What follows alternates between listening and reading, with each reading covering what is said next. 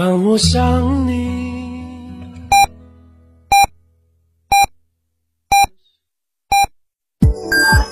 FM 九九八提醒您，现在是北京时间十五点整。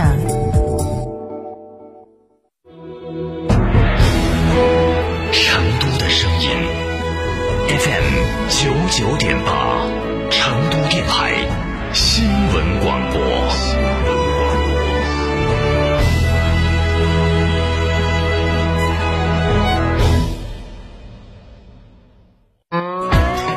去哪儿耍？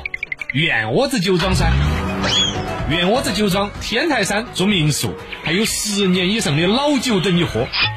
院窝子酒庄电话咨询六幺七八七八八八六幺七八七八八八。院窝子酒庄，中国名酒庄哦。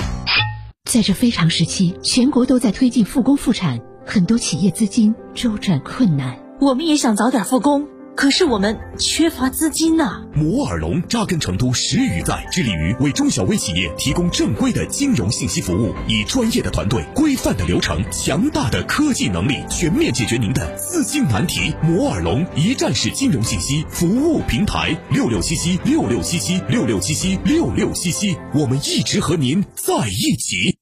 国卫为中国加油，三大补贴，双重守护，万人暖春抢先购，首任车主发动机、变速器终身免费保修。加诚为成都龙潭店零二八八二八七五五三三零二八八二八七五五三三。成都广电一路通重景自驾新会员专享福利，微信添加 zj 三六七七八八八 zj 三六七七八八八，成为会员即可获赠价值三百元自驾礼包，包含成都新世纪妇女儿童医院急救包、蔚然花海景区门票、鲁盟煮火锅、江湖堂酒吧消费券，另有黑竹沟自驾套票销售中，详询八五幺零四三二二或微信添加 zj 三六七七八八八。九九八快讯。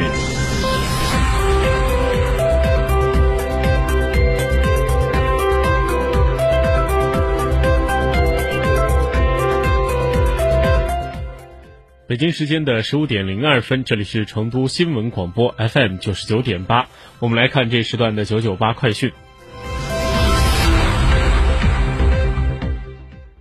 首先来看国内方面。今天，瑞幸咖啡在官方微博发布信息：中午的高峰期，APP 崩了啊！程序员小哥哥正在紧急的抢修。也有用户在微博表示，门店全是人，店员已经忙不过来了。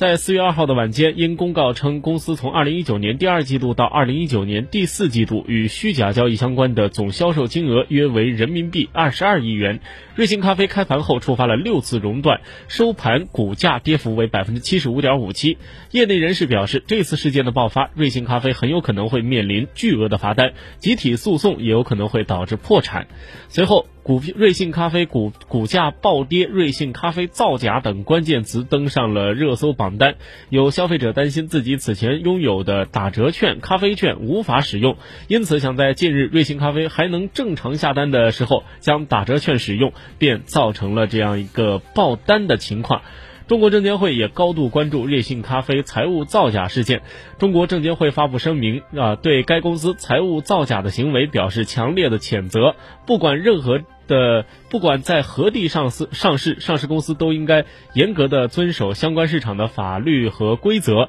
真实、准确的、完整的履行信息披露义务。中国证监会将按照国际证监证券的监管合作的有关安排，依法对相关情况进行核查，坚决打击证券欺诈行为，切实保护投资者的权益。瑞幸咖啡注册地在开曼群岛，经过境外监管机构注册发行证券，并在美美国纳斯达克股票市场上市。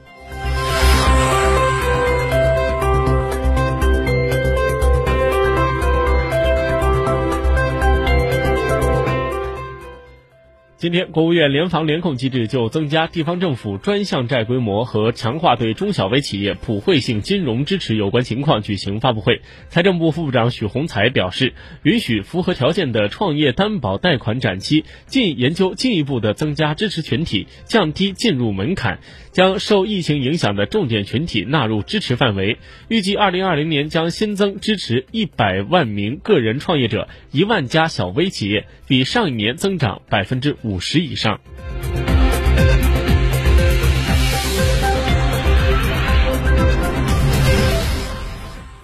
国家电影局今天在官网发布文章表示积极协调的出台政策措施推动电影行业的纾困发展。其中表示国家电影局协调财政部、发改委、税务总局等部门研究推出了免征电影事业专项发展资金以及其他的财税优惠政策，同时加大对重点电影的创作和宣发支持力度，指导各地出台帮扶电影企业纾困发展的政策措施。国家电影局还积极的组织优质片源，丰富电影网络供给，满足人民群众当前的居家观影需求。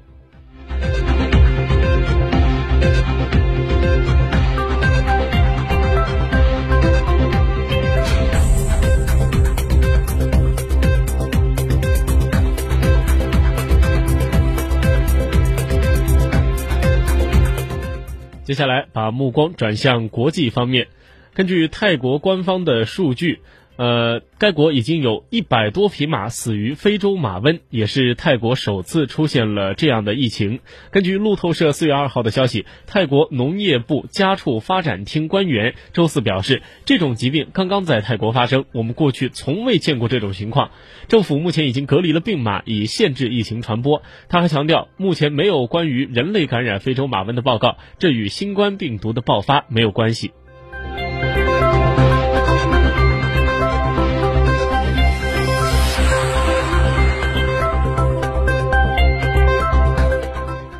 根据路透社报道，在多次遭到员工抗议之后，亚马逊将在下周在美国及欧洲的仓库以及全时的超市对员工进行体温监测，并发放口罩。体温超过三十八摄氏度的员工将会被要求回家隔离。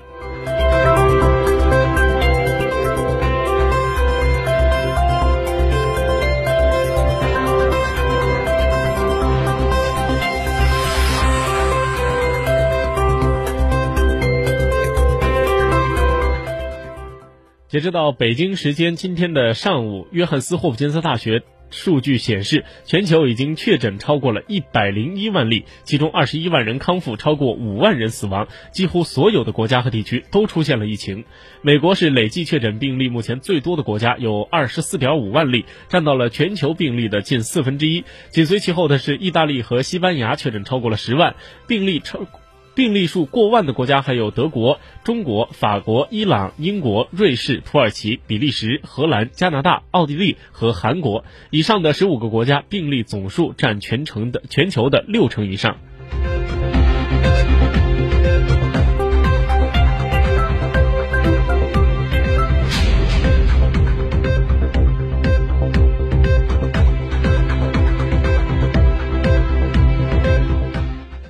根据法国媒体报道，当地时间四月二号，法国卫生部开始将疗养院死亡人数纳入统计之后，法国的新冠肺炎死亡人数激增到了五千三百八十七人，其中法国养老院有八百八十四人死于新冠病毒。其中，医院单日新增死亡人数超过了四百七十一例，较前一天的四千零三十二人增加了百分之十二。另外，初步统计显示，在法国疗养院等护理机构，新冠病毒还导致了八百八十四人的死亡。法国媒体表示，在已经统计的疗养院疗养院死亡病例中，超过的三分之二是在毗邻德国边境的艾斯特大地区登记的，这也是法国最先出现大规模感染疫情的地区。